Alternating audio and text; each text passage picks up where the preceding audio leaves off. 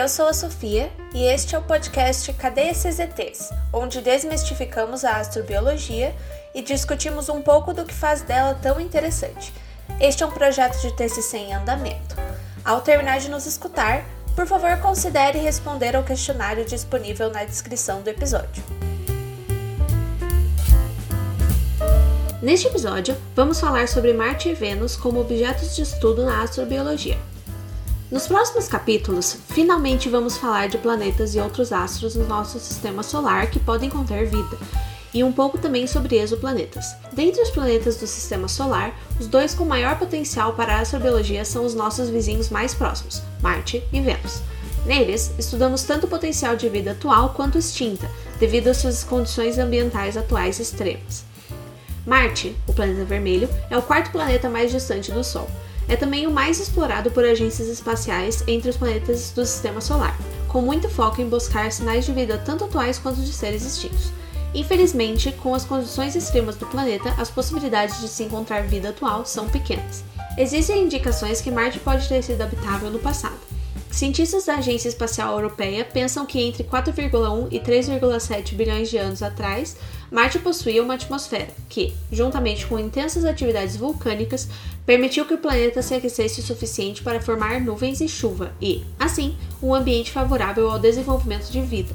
Atualmente, Marte não possui mais o campo magnético que protegia sua atmosfera, tornando-a rarefeita demais para manter uma temperatura que permita a existência de água líquida, uma das condições para a vida como a conhecemos. Agora, esta água se encontra principalmente congelada nas regiões polares do planeta. Mesmo assim, as interações passadas entre água e solo podem ter permitido a liberação de nutrientes utilizáveis e, consequentemente, de vida. A bioassinatura mais promissora de Marte é o metano. Na atmosfera atual do planeta, estima-se que este composto dure entre 300 e 600 anos, um tempo relativamente curto, ou seja, deve ter uma origem com uma frequência ou quantidade significativa. Como discutido em episódios anteriores, metano pode ser gerado biologicamente ou por vias abióticas, e ambas também podem ocorrer em Marte.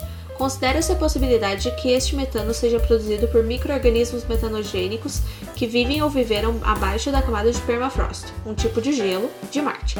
Ou seja, podem existir seres que produzem este metano atualmente ou que agora estão extintos, deixando assim o composto congelado na superfície e que agora está sendo liberado conforme mudanças em temperatura ocorrem. Mas, mesmo considerando que metano de origem biológica é possível, as condições ambientais extremas e a raridade de certos ingredientes poderiam impedir que seres metanogênicos se multiplicassem a ponto de produzir metano a níveis detectáveis. Pois é, metano também pode ser gerado por processos geológicos, como oxidação de ferro e atividades vulcânicas.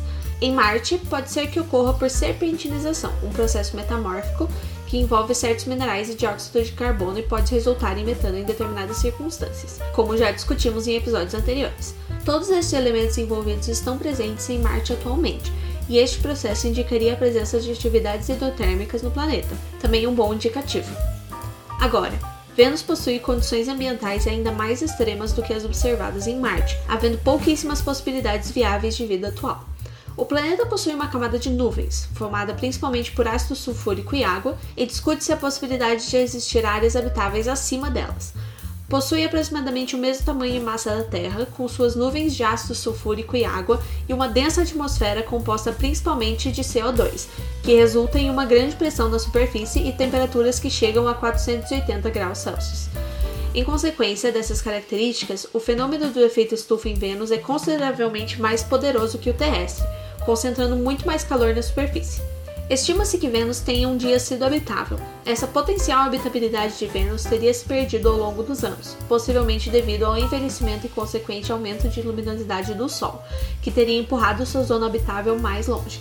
Assim, este maior calor causado pelo Sol resultaria em um aumento nas taxas de evaporação da água, aumentando também a ação do efeito estufa no planeta, aumentando as temperaturas e assim por diante. Seria então um modelo do que pode vir a ocorrer a um planeta com o um aumento das concentrações de gases de efeito estufa na atmosfera e do aumento das temperaturas, demonstrando assim que a habitabilidade não é estática. Isso inclui a Terra, que pode sim vir a perder sua capacidade de sustentar vida se algo não for feito para frear as mudanças climáticas que já estão acontecendo hoje.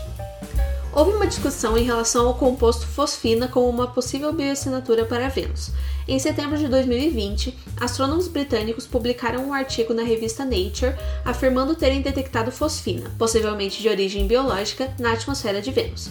Isso seria uma possível bioassinatura para o planeta, porém novos dados indicam que houve um erro, e o que realmente estava sendo detectado era dióxido de enxofre, um composto abundante na atmosfera de Vênus que não é considerado como possível bioassinatura.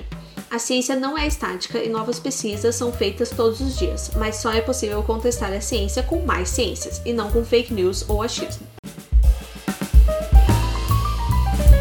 Este foi mais um episódio do podcast Cadê esses ETs? Onde desmistificamos a astrobiologia e discutimos um pouco do que faz dela tão interessante. Este é um projeto de TCC do curso de Ciências Biológicas da UFPR, desenvolvido por Sofia Silveira Luders e orientado por Lupe Furtado Ali e Dandier Antunes Bosa. Por favor, não se esqueça de responder o questionário disponível na descrição do episódio. Esperamos que tenham gostado e até a próxima!